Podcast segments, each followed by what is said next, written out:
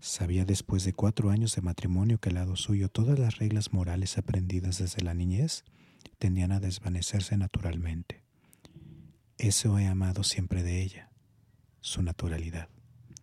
Nunca niega una regla para imponer otra, sino para abrir una especie de puerta, como aquellas de los cuentos infantiles, donde cada hoja ilustrada contiene el anuncio de un jardín, una cueva, un mar, a los que se llega por la apertura secreta de la página anterior.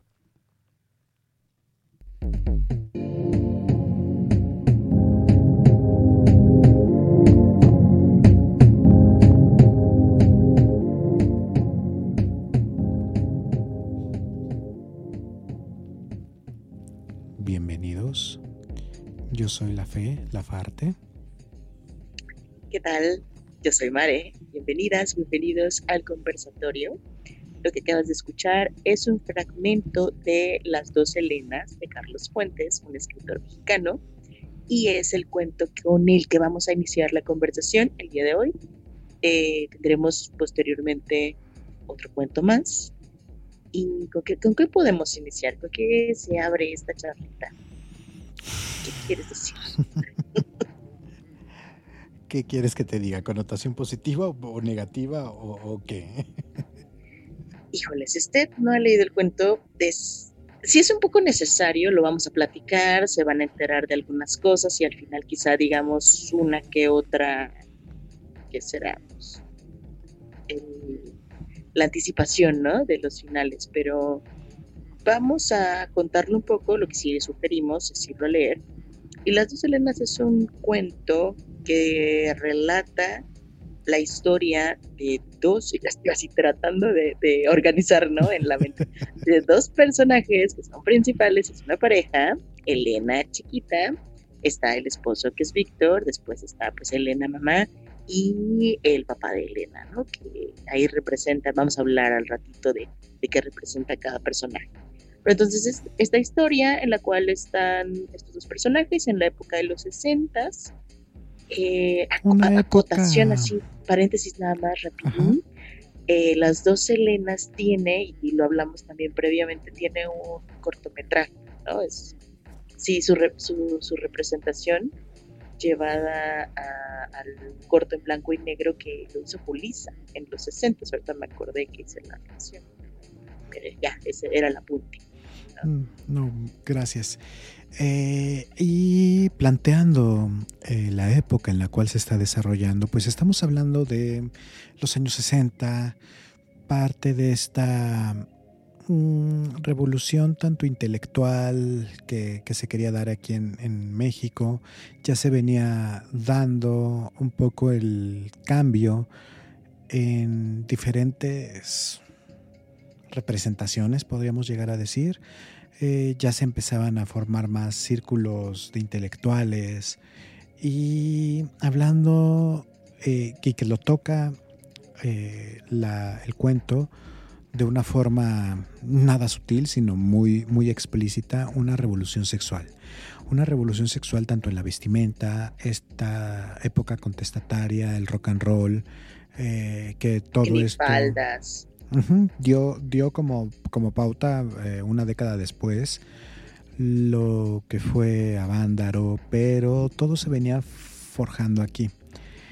Eh, se desarrolla en un, en, un nivel socioeconómico, pues podría llegar a decir de medio a alto. Primer desencuentro con la obra. el nivel socioeconómico. Sí y no. Hay otras obras del mismo Fuentes que, también se desarrollan en, ámbitos eh, intelectuales, ¿no? Sí, socioeconómicos altos.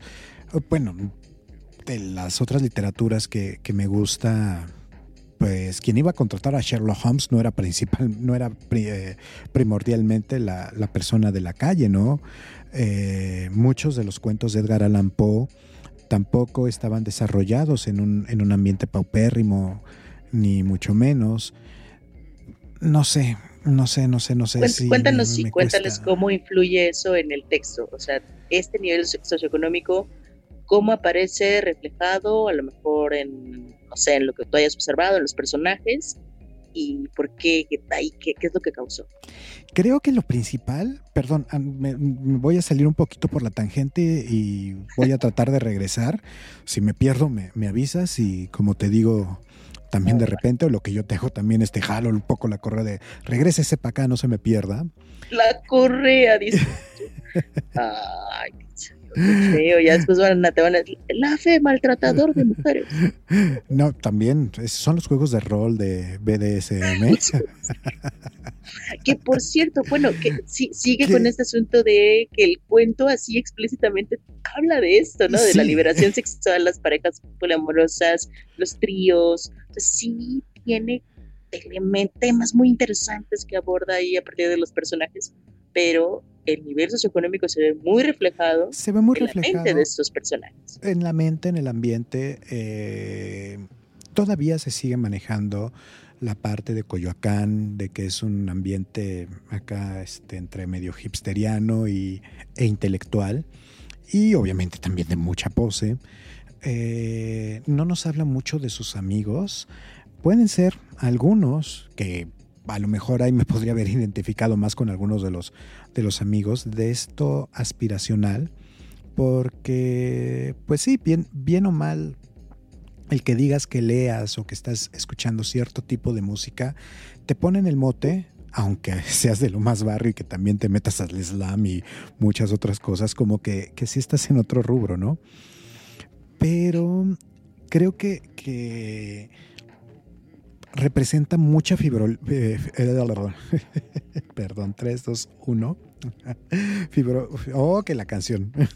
bueno, mucha pose. Vamos a dejarlo así. No sé ahora qué traigo con mi lengua. Creo que es la falta de uso. blooper, no te preocupes. Estos se guarda, ya llevamos varios. y creo que es eso lo que me, me brinca mucho. Una parte, bueno, regreso a este a la parte de Coyoacán, algunos de estos lugares eh, tipo cafeterías o tipos lugares de, tacos que, que yo estando de repente también en esas zonas iba a algunos lugares de ese tipo y no es que sean de una posición socioeconómica alta, sino más bien es por donde esté está ubicado es que los llegas a representar así. Eh, la forma en la que se expresa creo que tengo un... Hay un, cierto roce con, con Elena, Elena hija, en el sentido de que se me hace la niña, la niña caprichosa, la niña berrinchuda, que quiere tener esta pose de intelectual y que es una liberada sexual porque lejos que si quiere o no quiere tener hijos, este punto de que quiere imponer a fuerzas este menage a trois, este trío, para mantener encendida la llama de la pasión y del amor. Creo que es y también este punto de hoy no me molestes, eh, hoy me voy a dedicar a pintar y fulanito de tal leyó tal libro y yo no lo conocía y no voy a permitir que me pisotee, a poco él va a saber más que yo.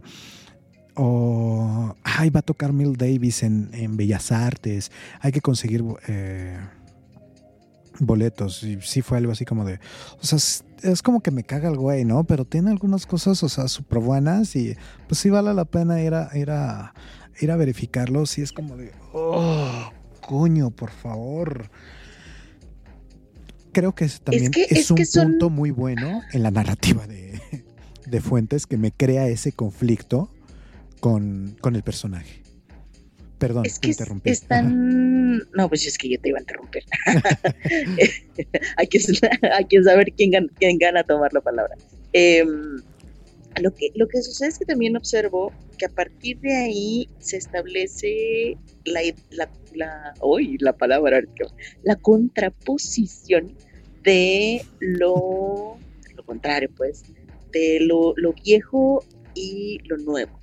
Aquello que es antiguo y aquello que es nuevo es algo que va a estar constantemente moviendo los intereses de los personajes en, este cuento, porque Elena sí es, es una exageración, o sea, realmente es un cliché llevado así estratosféricamente, ¿no? Porque aparte es una chavilla que, o sea, en términos actuales. Ay, ahora sí me salió la palabra. Frívola, sí, sí, claro. Después de que no me salió hace rato. Sí, es, una sí, es un personaje eh, frívolo, pero aquí lo interesante es que, por ejemplo, yo también me acabo de dar cuenta de eso, no lo había observado eh, la ocasión anterior que también anduvimos dialogando de este cuento, y es que el papá representa también exageradamente, pero lo de lo antiguo, ¿no? Cuando de repente le habla al, a, este sirviente que tiene, porque así le llaman, ¿no? Sirviente, o sea, sí se nota mucho que está esta introducción de poner sobre la mesa la cuestión de las clases. Eh, por ahí nos dirá. Perdón, ahí también interrumpo. Creo que ese es uno de los puntos donde se me hace un poco rescatable Elena, Elena hija, en el sentido de eh, que hay una confrontación, como bien lo estás mencionando, entre lo, viejo y lo joven, las ideas antiguas y, y las ideas este, renovadas. Pero también hay una ambivalencia porque tampoco ella termina de explotar. Y esto me recuerda al medallón que trae del dios mixteco de la muerte, o bueno, un dios prehispánico de la muerte que siempre trae ella en, este, en esta situación medio, medio hippie para ese momento, o, o como lo, lo habías comentado en algún momento, que si lo trasladamos a la época actual estaríamos hablando de los qué? Los hipsters, por supuesto en el buen sentido, en el buen sentido, no estamos este sigue haciendo una relación encasillando, señalando los que son buenos o malos. Es su estilo y está chévere. Una humilde asociación que estamos proponiendo, pero lo puedes leer de una forma distinta. Y también, fíjate, es que no sé muy bien, a ver, lo voy a intentar explicar por qué. Aparecen dos parejas en este cuento, ¿no? Que es Elena, hija, y el esposo, que es Víctor. Ahorita no recuerdo el nombre del papá, y Elena mamá. Entonces, qué curioso o, o, qué inteligente, ¿no? De fuentes más bien, ¿no? Qué curioso que Elena y el papá representan este explotar hacia afuera y hablar y decir, no me gusta esto ni lo otro, de, de lo que me desagrada el mundo y de la sociedad. Pero por acá, por debajo del agua, o sea, ellos hablan y hablan y digamos que teorizan, ¿no? Pero por acá debajo del agua es realmente Víctor y la otra Elena, ¿no? Quienes realmente están jugando este juego social de una apariencia en la cual están diciendo yo estoy felizmente casado, ¿no? O casada, pero después nos daremos cuenta al final, ya no sé si contarlo, pero pues que lo voy a contar, no sé si ustedes vayan a ir o no, si no pónganle en este momento alto y después regresa. Pero pues ellos tienen encuentros sexuales, ¿no? Ah, aquí ya el, este, el punto clave y entonces ahí es cuando dices, por supuesto, porque te va dando algunas pistas por ahí de que hay una intimidad entre ellos. Pero este encuentro sexual del final te deja muy claro que ellos son quienes estaban jugando eh, de manera más práctica eso, ¿no? Elena decía, pues como todas las mujeres ahora son infieles en este momento, pues yo voy a ser fiel porque es lo contrario, ¿no? O sea, eran, eran caprichos, como, como bien lo decías, ¿no? Eran berrinches, eran ideas, eh, eran berrinches hechos ideas, no sé muy bien cómo decirlo, pero existe eso, mientras que el esposo, pues el doble juego de toda la vida, pero la mujer también otra que se supone que está conservando, la otra Elena, que está conservando una posición, pues también critica la liberalidad, pero está ejerciendo una decisión de estar pues con el esposo de su hija. Con el nuero. Y mira, ahorita que lo mencionas, es esta, este choque entre la juventud y lo viejo, pero también esa unión. Y ahorita lo acabo de relacionar conforme lo vas diciendo. El medallón que trae Elena hija son las tradiciones ancestrales, cuando ni siquiera se, se hablaba de un México, ¿no? Y cómo ella está pegada a ese, a ese pantaclo, a, ese, a esa imagen, a ese símbolo, y se está relacionando con él porque quiere darle una representación. Y a fin de cuentas, Víctor, el esposo, termina también relacionándose con lo viejo, con lo antiguo, con lo tradicional, pero eh, de una forma en que rompe esta simetría de, de lo correcto, ¿no? Me voy con mi suegra, porque cuando está narrando el cuento, pues parece nada más un adorno la, la Elena madre. Eh, hay unos guiños donde nada más Víctor se está quejando en la sonrisa de Elena y te dice que, se muestran las encías, que los dedos los está viendo y las conversaciones que pone o las frases que pone Elena madre eh, son como que muy, muy no, no ambiguas, como que pues sí es como... Sí, son sugerencias, porque, porque me acuerdo que hay unos pechos, ¿no? O sea, hay una parte, o sea, va escaneando de la cabeza hasta los senos y dice esos senos apretados como no sé qué, los compara con un animal y dices tú, a ver, o sea, eh, la narración iba muy seria, como que muy en el personaje de este tipo conservador que sigue las reglas y de repente te dice, que pues mi suegra tiene por acá algún atractivo que me encantó. Y es abierto. O sea, e, eso es muy interesante. Ah, y, la narración se sabe por Víctor, esta es otra, ¿no? Se sabe por el esposo. Exacto, exacto. Y también él, a pesar de que trata de darle, como en el fragmento que, que leímos, o que leí mejor dicho al inicio, trata de darle su valor a, a Elena, también eh, hay un punto en el que se imagina cuando están en esta cafetería o en este puesto o en este restaurante de Coyoacán, que va viendo a sus amigos, a sus compañeros y se imagina cuál sería la mejor pareja para poder compartir a su mujer.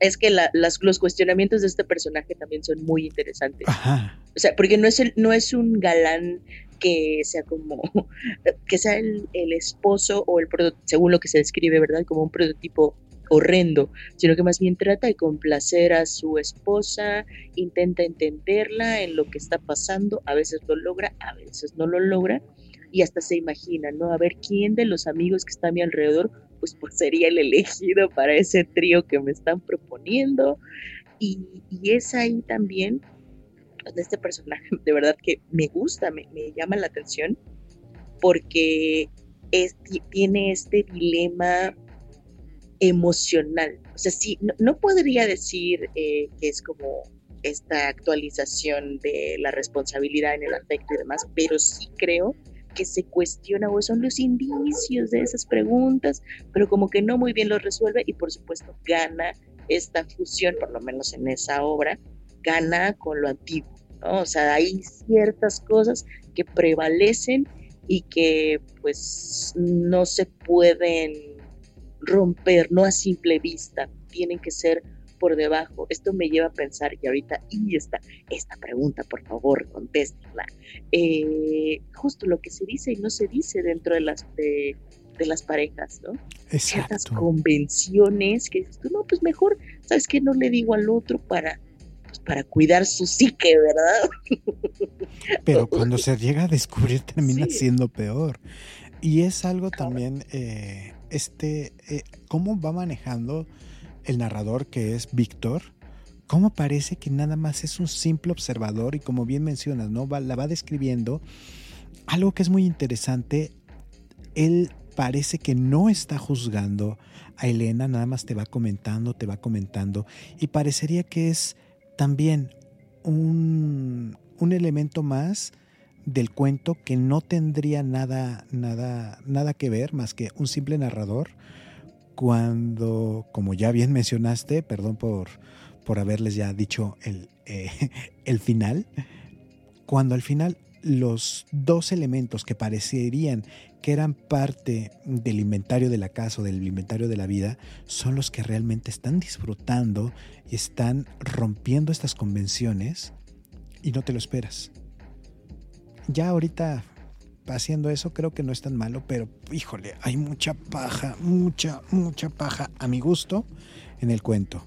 Creo que podría haberlo hecho con la mitad o hasta con una tercera parte de esto y lo, lo podría haber resuelto igual o, este, o hubiera quedado hasta mejor. Sí, es que es un cuento muy de la época también. O sea, sí trata de cumplir el esquema que se pedía en ese momento y esto no es ninguna excusa, simplemente también es decir, este señor seguía una estructura, ¿no? Nosotros aquí diciéndole cómo escribir a Carlos Fuentes. Este, no, pero pues él tenía ciertas estructuras también de la época que cumplía y por eso no es que se entienda, pero pues bueno, también uno puede decir, ah, esto me agrada o no me agrada, pero sí, definitivamente hay cosas que sobran. Y en este cuento, porque hay otros que no, ¿eh? están en su justa medida, como este otro que vamos a ver, que es muy bueno, completamente distinto. Eh, y eso me, eso me agrada, porque siempre, bueno, algunos de sus cuentos he visto que tienen esta estructura de suspenso y lo fantástico y demás, y las dos Helenas, pues, absolutamente no. no. Y ahora vamos con. Ahora, antes de ir a eso, eh, recuerdo que me comentabas eh, una característica que lo emulabas como si fuera también el escarabajo de oro. Ah, esto era solo un, un pequeño apuntillo. Eh, sí, yo, le comentaba a la fe que, e incluso no, no es porque la idea sea genuina, eh, existen distintos estudios de pues, autores y la ciudad. Carlos Fuentes representa muy bien la ciudad.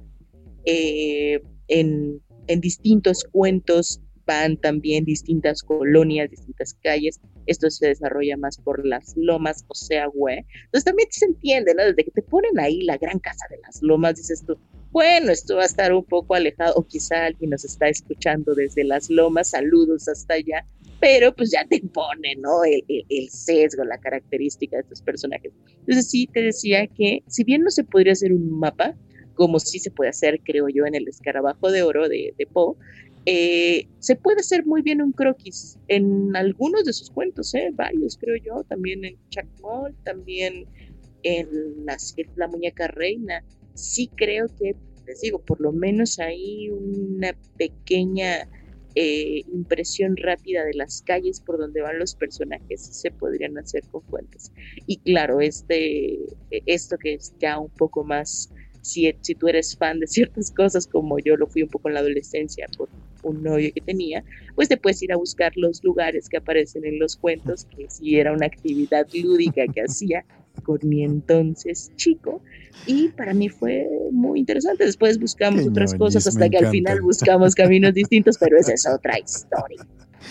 Y ahí está, ¿no? Pueden hacer lo que se les venga en gana con lo que leen, porque el punto es también, pues, pasarla bien, ¿no?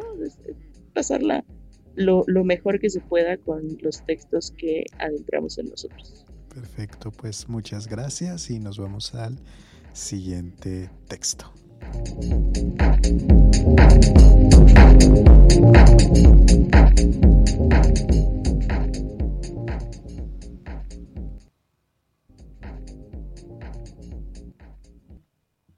Y así, imperceptiblemente, Pasé de la indiferencia hacia mi compañía infantil a una aceptación de gracia y gravedad de la niña, y de allí un rechazo impensado de esa presencia inútil. Acabó por irritarme. A mí que ya tenía 14 años, esa niña de siete que no era aún la memoria y su nostalgia, sino el pasado y su actualidad. Me habla dejando arrastrar por una flaqueza. Juntos habíamos corrido, tomados de la mano, por el parado. Juntos habíamos sacudido los pinos y recogido las piñas que a mi lamia guardaba con celo en la bolsa del delantal. Juntos habíamos fabricado barcos de papel para seguirlos, alborozados al borde de la sequía. Y esa tarde, cuando juntos rodamos por la colina, en medio de gritos de alegría, y al pie de ella caímos juntos, a mi lamia sobre mi pecho y yo con el cabello de la niña en mis labios, y sentí su jadeo en mi oreja y sus bracitos pegajosos de dulce alrededor de mi cuello. La retiré con enojo los brazos y la dejé caer. A mi lamia lloró, acariciándose la rodilla y el codo heridos, y yo regresé a mi banca. Luego mi lamia se fue y al día siguiente regresó. Me entregó el papel sin decir palabra y se perdió, canturreando en el bosque. Dudé entre rasgar la tarjeta o guardarla en las páginas del libro. Las tardes de la granja, hasta mis lecturas estaban infantilizando el lado de Amilamia. Ella no regresó al parque. Yo, a los pocos días, salí de vacaciones y después regresé a los deberes del primer año. Nunca la volví a ver.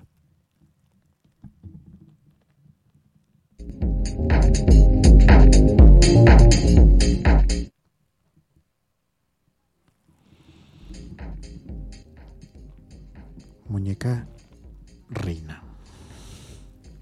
Sí, de Fuentes también es del mismo autor. La Muñeca Reina es un cuento fantástico. Sí, pues sí, creo que sí, ¿no? Entra dentro de esta, esta liga de literatura fantástica, porque después hay un revés dentro de la historia de este personaje. Eh, ay, ya se me y ya se me fue el nombre de este personaje. Es un niño. ¿Es Carlos? Nuevamente es Carlos, sí, ¿verdad? Sí, es Carlos. Sí, creo que es Carlos. Este. ya, ya con eso rapidísimo. Entonces, Carlos eh, cuenta ya desde la, quisiera yo decir, madurez, pero pues no sé, esto ya puede ser controversial. Desde los 29 años, no sé si se tenga ya la madurez, pero pues ya es una persona cercana a los 30, está hurgando en las cosas de su pasado, eh, que es la gran lección de este cuento, ¿no?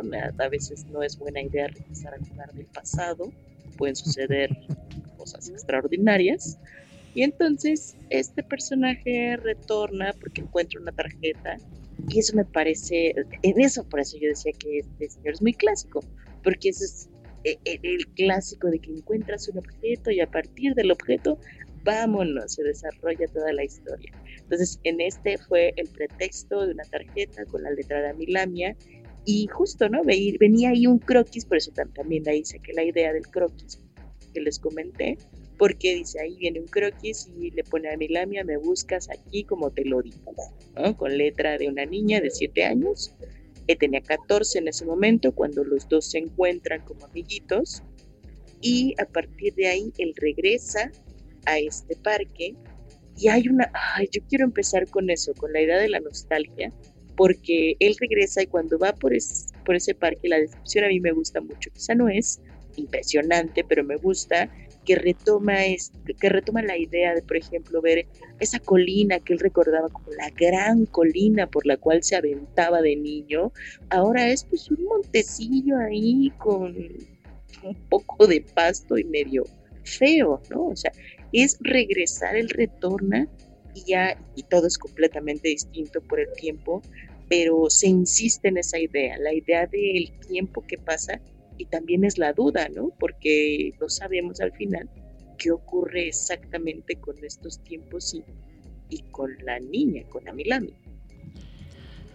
Y este anhelo que nos llega a pasar a algunos de ese primer amor, porque pues cómo, cómo lo pone a un, a un hombrecito de 14 años ponerse a jugar con una niña de 7, él ya tan maduro, ¿no? Y cuántas veces no en esta adolescencia nos sentimos súper maduros y Conste que no lo dije yo, yo lo. Y la, sí, claro, ¿no? Te quieres sentir hombrecito y entonces ya no quieres a la niñita, a la niñita.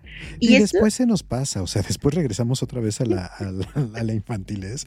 Por eso por ahí dice, ¿no? Los primeros 50 años de la niñez son los más complicados, todavía nos faltan a mí, y bueno, a nosotros, algunos, para llegar a esa edad pero cómo queremos de repente avanzar el tiempo y regresamos, y esa parte de regresar al tiempo es regresar a ese amor, regresar a ese anhelo y también esa pequeña chispa o ese pequeño, eh, no sé, toque erótico, sensual, que fue la parte que leímos, o que elegimos, mejor dicho.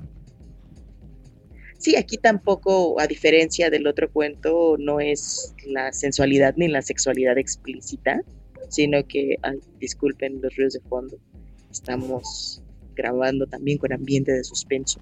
Entonces, eh, sí, los... Yo, ya me perdí, ya me perdí, pues sí. A ver, te dejo el micrófono. Ya me distraje, pero sí. sí, lo siento, pues es una grabación que estamos haciendo con mucho esfuerzo y muchas veces así pasa y ahora lo vimos mucho más en la pandemia, ¿no? Como ya no puedes sacar el ambiente privado del, del otro. pero esta relación erótica, sentir esa respiración en mi oreja, eh, cuando estás con alguien en una situación eh, romántica o muy estrecha, que le acarices el cabello a la otra persona, el ya sentir los brazos y también esto, ¿no? De cómo yo puedo estarme enamorando de una niña. Son, son siete años, es muchísimo. Ya mejor no vamos a contar nuestras experiencias amorosas ni de Mare, ni de yo, ni mía, ni de yo. de ver cuántos...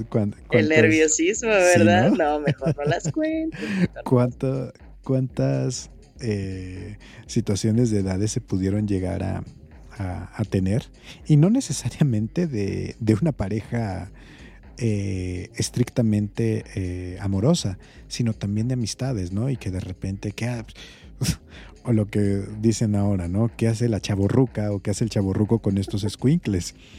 Pero también cómo, cómo ahí se está sesgando y cómo se está justificando el Carlos, no el autor, sino el, el personaje de no, no, no, no, aléjate y, y yo ya no quiero ser niño, yo ya soy casi un hombre y por eso yo ya me voy a ir al bachillerato y, y debo de dejar esto, yo debo de estar y así las dejan ir, así claramente está. ya después, 20 años después mm. regresan. No, fíjate que hay algo que me llama la atención de ahí y es que este personaje está aburrido. O sea, si te diste cuenta que se mudó de ciudad, está aburrido. También su móvil es un poco, a veces, superficial, ¿no? Muchos pueden criticar a lo mejor la profundidad de, los personajes. Y sí, ciertas cosas son un poco frívolas, dices, estoy aburrido, ¿qué pasará si me encuentro, eh? si busco a mi amiguita de la infancia, ¿no? Y la otra es que también esa búsqueda está guiada por un magnetismo desconocido, ¿no? O sea, él tiene eh, mucho cariño estos recuerdos, tiene mucha atracción a estos recuerdos porque también era la atracción que le evocaba la... algo había en ella que le despertaba entre ternura, sensualidad. Él estaba en la etapa de, de, descubrir qué era lo que sentía y eso me parece una inquietud muy válida y hermosa que se refleja en ese personaje, ¿no? Que es un personaje pues en la pubertad entrando a esa edad que también se está cuestionando cuál, cuál es el rol que va a jugar dentro de, de esas sensaciones, ¿no? O sea, ¿qué, ¿qué, va a pasar? Y es un descubrimiento muy genuino, digo. Eh, claro, esas cosas también eh, se, se, especifican mucho más o se expanden mucho más en literatura infantil y juvenil, pero este cuestionamiento acerca de la infancia, la nostalgia, eh, la adolescencia, retra atraer esos recuerdos está muy presente. Creo que el tema del tiempo y la memoria es algo en lo que se insiste y también este misterio con esta niña, porque cuando regresa el misterio todavía se ahonda más. Nos va a dar elementos como el mandil, ¿no? El mandil y, ella se vestía como una muñequita, entonces también viene de ahí la, lo de la muñeca reina. Entonces, este mandil con florecitas es también lo que da la pauta a lo que va a observar después. ¿Nos puedes contar ese momento terrorífico, tú que eres el oscuro? Antes de llegar a ese momento terrorífico, eh, que también podemos ver diferentes eh, momentos eh, lúgubres o terroríficos en el sentido de, ya es una persona de 29 años y encuentra esa, esa, esa escritura, esa cartita, y en lugar de ir a preguntar directamente, regresa a una posición infantil, en el sentido de se crea un personaje, hace toda una investigación y va y se presenta como un evaluador. Es genial. Sí, sí, y, te encanta y, y, me encanta, porque también cuántas veces nosotros, por muy maduros que estemos, no importa si tienes 60, 50, 40, 30 años o menos, en lugar, en lugar, eh, no, no, no quise hacer referencia a mi querida Mare. Este, ¿Cuántas veces en lugar de agarrar el toro por los cuernos, nos vamos por la tangente y nos comportamos como niños? Y empezamos a jugar, empezamos a hacer este, sí, e, e, este juego de tratar de investigar porque nos da miedo lo que podemos llegar a encontrar o no nos sentimos seguros. Mejor dicho, sería esta parte segura. Y conforme va relacionando, relacionando, relacionando, va diciendo, tú te das cuenta cuando ya no te creen y qué es lo que sucede ahí también en la, en la casa. Y ya cuando le dicen, a ver, el dueño de la casa está muerto hace tres años Sí, él era un... Carlos se disfraza de evaluador, ¿no? De la casa y entra y echa por ahí un, discurso a la viejecita y al, al esposo. Bueno, sí, los papás, ¿no? se podría decir. Sí, son dos, dos viejos y es ahí. Justo, me, me gusta mucho el apartado de que se disfraza porque también es, creo que es un momento que rompe o sea, te lleva completamente distinto para lo que viene. Para la acción siguiente, o sea, tú estás muy concentrado. Yo me acuerdo la primera vez que lo leí, yo estaba concentrada en las moscas que describió, o sea, las moscas. Exacto, los, los números que pone, eh, raíces cuadradas sin ningún sentido, que él mismo dice, ¿qué carajo estoy haciendo? No entiendo nada, pero pues bueno, debo de seguir en mi papel, ¿no? Sí, sí, sí, y eso lo lleva a encontrarse con algo que no le resulta tan, bueno, sí, no, no, no, sale espantado, no le resulta grato. Y de ahí ya cuando lo van a correr, lo que termina diciendo es el nombre de la niña. Y les crea una confusión a, a los ancianos y le preguntan cómo era y la empieza a recordar, empieza a decir, ahora sí, tomando las referencias que dices del mandil, del vestido, de sus bombachas, de, sus calzones, que siempre se las terminaba enseñando, pero en un ámbito no sexual, sino en un ámbito de juego, y él tampoco lo veía como un ámbito sexual, cierra los ojos y lo llevan por las escaleras al cuarto, al cuarto de la niña.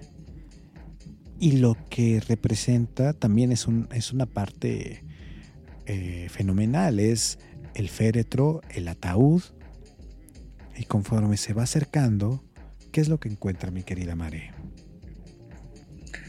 Pues a la muñeca reina. Eh, estoy, ay, acomodé aquí el micrófono porque espero que se haya escuchado bien. ¿No, no escuchas raro? No. Bien, perfecto. Espero que ustedes tampoco escuchen nada raro. Eh, se y entonces empieza a caer el set. Algo raro. Así se empiezan a caer cosas del set. Ok, sí, también mi mente perversa me imagino otras cosas. Ok, continuamos. No, es que se escuchaba como un beep del micro. Ah, no, no. Eh, sí, se encuentra con la muñeca reina una figurilla, porque se, se, es ahí donde entra la ambigüedad, es ahí donde entra también la fantasía. Eh, ah, quiero mencionar algo que me, llamó la atención y esto lo sabrán también las personas que están relacionadas con las artes chamánicas, ¿no? Y los rituales. Sí influye mucho todo el asunto de los sentidos, ¿no? Sobre todo, bueno, no sobre todo, pero sí influye eh, estos elementos.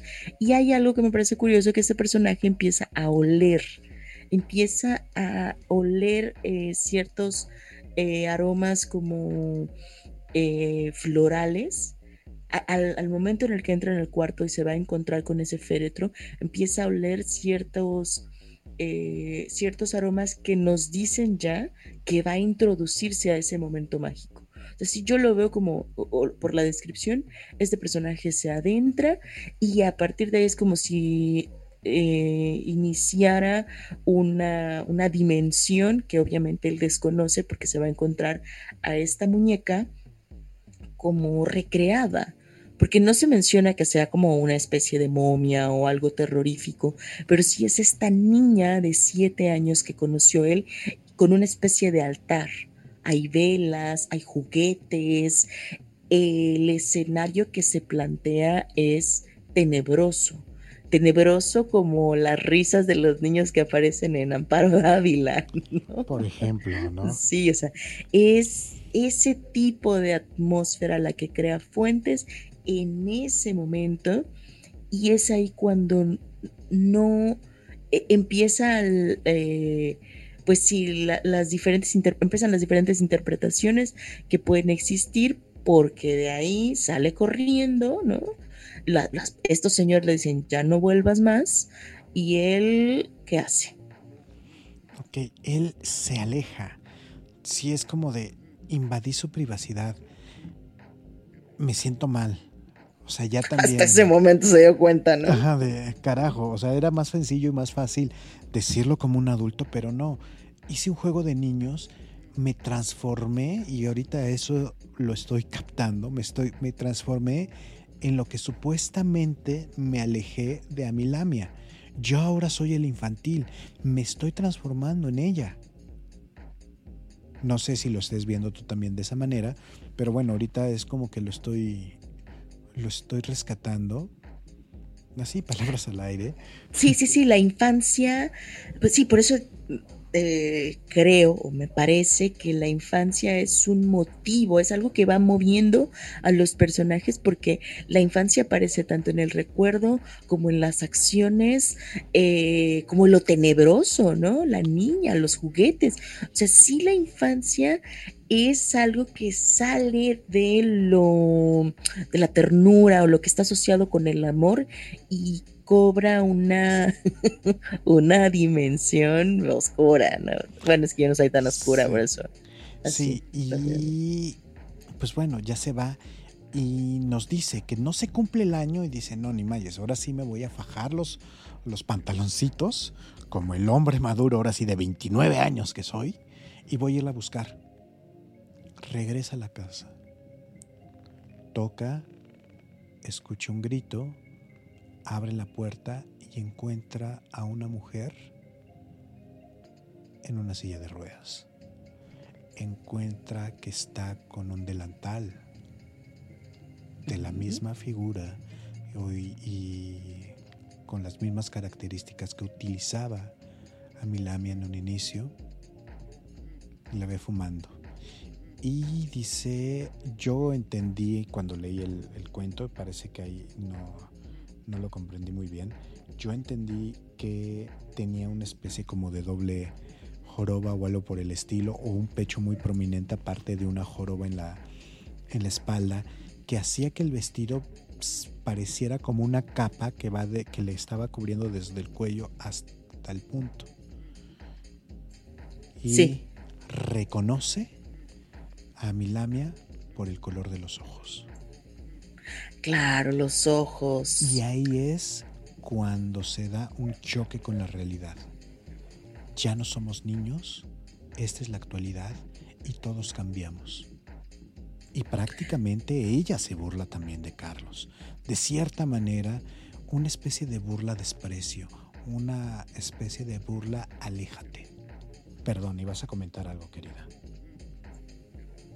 Sí, y ahí es donde entra la fantasía, porque él esperaba encontrarse completamente distinta, pero al parecer, y es ahí donde entra lo, lo, trágico, tenebroso, no sé si a ti te pareció, esta ya es completamente mi interpretación, que tiene como un accidente, algo pasa, algo pasa que la hace modificar como esta, la presencia, porque el papá grita, le grita, entra a la casa, ¿no? O sea, como si la estuvieran escondiendo de alguna forma. Y eso también me da para pensar que algo ocurrió, eh, que justo está encerrada esta chica, y ahí es donde entra también este otro eh, imaginario terrorífico, ¿no? Que además de fantasioso puede ser también muy real. Pienso en las personas que tenían, las tenían encerradas como fenómenos, ¿no? O como, o sea, sí dispara pues la cantidad de interpretaciones, este final que queda abierto completamente y es un gustazo que quede abierto porque también, y él creo que lo, mencionaba contigo, si cerrara la historia y nos dijera, y es que entonces, este, no sé, como pasa con, con Aura, ¿no? Que, que, ahí sí nos describe a la chica que encuentra, que, que dicen, o leí por ahí, la verdad no me acuerdo, lo, lo, pondremos en alguna de las páginas, eh, que este fue el previo para Aura. Entonces, eh, y sí tiene muchos elementos que si uno los nota bien, eh, híjole, los ojos, ¿no? La, esta, este asunto de las dos mujeres, una anciana, otra joven y demás, ahí, ahí se pueden relacionar. Entonces sí me agrada que quede así, abierto para la interpretación. y pues eso. Sí, y creo que esa es también una, mm, como, pues bueno, la parte de, la gente que escribe cuentos, esto que te puede dejar tanto un cuento abierto y es genial, o te lo cierra y también es genial. Creo que ese es, este punto. Eh, nos gustaría saber también ustedes, si lo leen o si ya lo leyeron, qué cosas les agrada de este, de este cuento. En comparación con las dos Helenas, creo que aquí todos los elementos, a pesar de no ser un cuento tan corto como los del episodio pasado, eh, sí, en este sí, cada, los, cada uno de los elementos que está colocando eh, tienen una importancia en específico para el desarrollo de los personajes.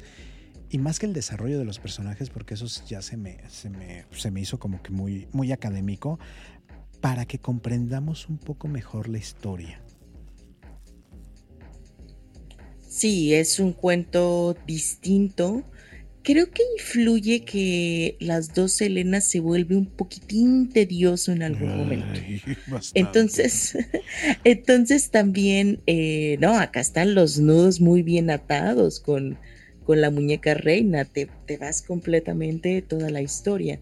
He compartido también este cuento y con personas que son a veces muy difíciles de, capturar su atención y les ha ido bien, aunque es un cuento largo. Y también otra cosa que quería mencionar es que nos pueden decir a lo mejor qué interpretan ustedes en este final, qué les pareció, porque luego hay unas eh, observaciones bien interesantes. Uno trae, anda muy luego asociado con la idea que ella tiene, pero de repente alguien te dice, pues yo observo, ah, wow, estaría buenísimo leerlos. Pues una vez más, ya llegamos a el final de nuestro episodio del día de hoy. Les agradecemos muchísimo que estén con nosotros, que nos estén escuchando, eh, que estén también compartiendo un poco sus experiencias lectoras. Y pues aquí los seguimos esperando, mi querida Mare. Claro que sí, nos vemos el siguiente episodio. Gracias por su tiempo. Eh, pues hasta la próxima. Yo soy La Fe, La Farte, y esto es el conversatorio literario.